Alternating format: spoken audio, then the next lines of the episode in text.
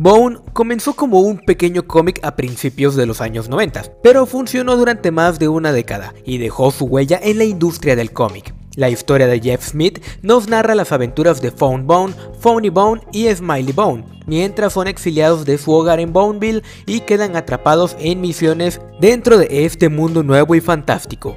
El éxito de Bone es un testimonio del poder de las historias que se cuentan en los cómics independientes. Continúa siendo relevante y a menudo hay discusiones sobre algún tipo de adaptación, pero todavía hay mucho sobre la icónica serie de Jeff Smith que muchos no saben.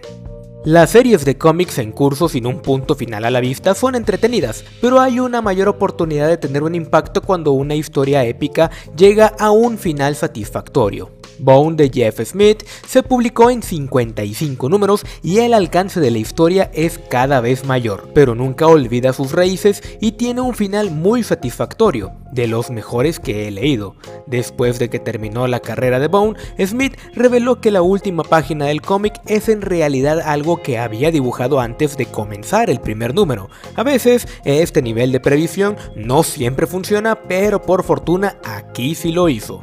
Bone ha crecido de muchas maneras y su desarrollo está inspirado en obras como The Dark Knight Returns, Mouse e incluso los cómics de Scrooge McDuck o El rico MacPato para los amantes del español de Carl Banks. Sin embargo, el trabajo inicial de Smith en Bone comenzó cuando tenía 5 años, cuando dibujó un prototipo de Funny Bone.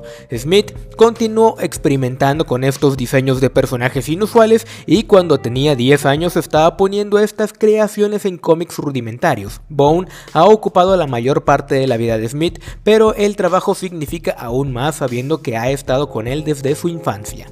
El controvertido tema de la censura en la literatura sigue siendo relevante, y es fascinante ver cómo puede generar debate. Esta es una serie bastante inofensiva que no trata en gran medida temas para adultos, pero todavía hay referencias menores a actividades para adultos como apostar, beber y fumar. Muchos han defendido los valores de Bone, pero aún así terminó en la lista de libros prohibidos de la American Library Association. Además, aunque se aborda con frecuencia como una serie para niños, Smith no la creó con esa intención, por lo que no está escrita para ser consciente de tales cosas. Los personajes de Bone han estado con Smith durante la mayor parte de su vida, por lo que no sorprende que haya experimentado con ellos mientras estaba en la universidad. Durante el tiempo en que Smith estuvo en la Universidad Estatal de Ohio, contribuyó al periódico estudiantil de la escuela con una tira cómica recurrente llamada Thorn. Este presenta a varios personajes e ideas que luego aparecerían en Bone y hasta cierto punto se considera un primer borrador de su versión de la historia. Thorn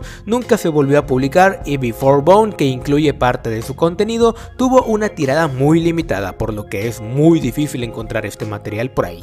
Y por último, Netflix está preparando una serie animada de este cómic, así que estás a muy buen tiempo de echarle un ojo. Por lo pronto, puedes disfrutar de los videojuegos de Telltale Games o sus spin-offs. Eso claro luego de leer este gran título. Si te gustó el video, recuerda regalarnos un like y suscribirte si aún no lo has hecho. Agradecemos a nuestros miembros gatonautas que hacen posible este contenido y a ustedes por seguirnos de cerca. Yo soy Valder, nos vemos.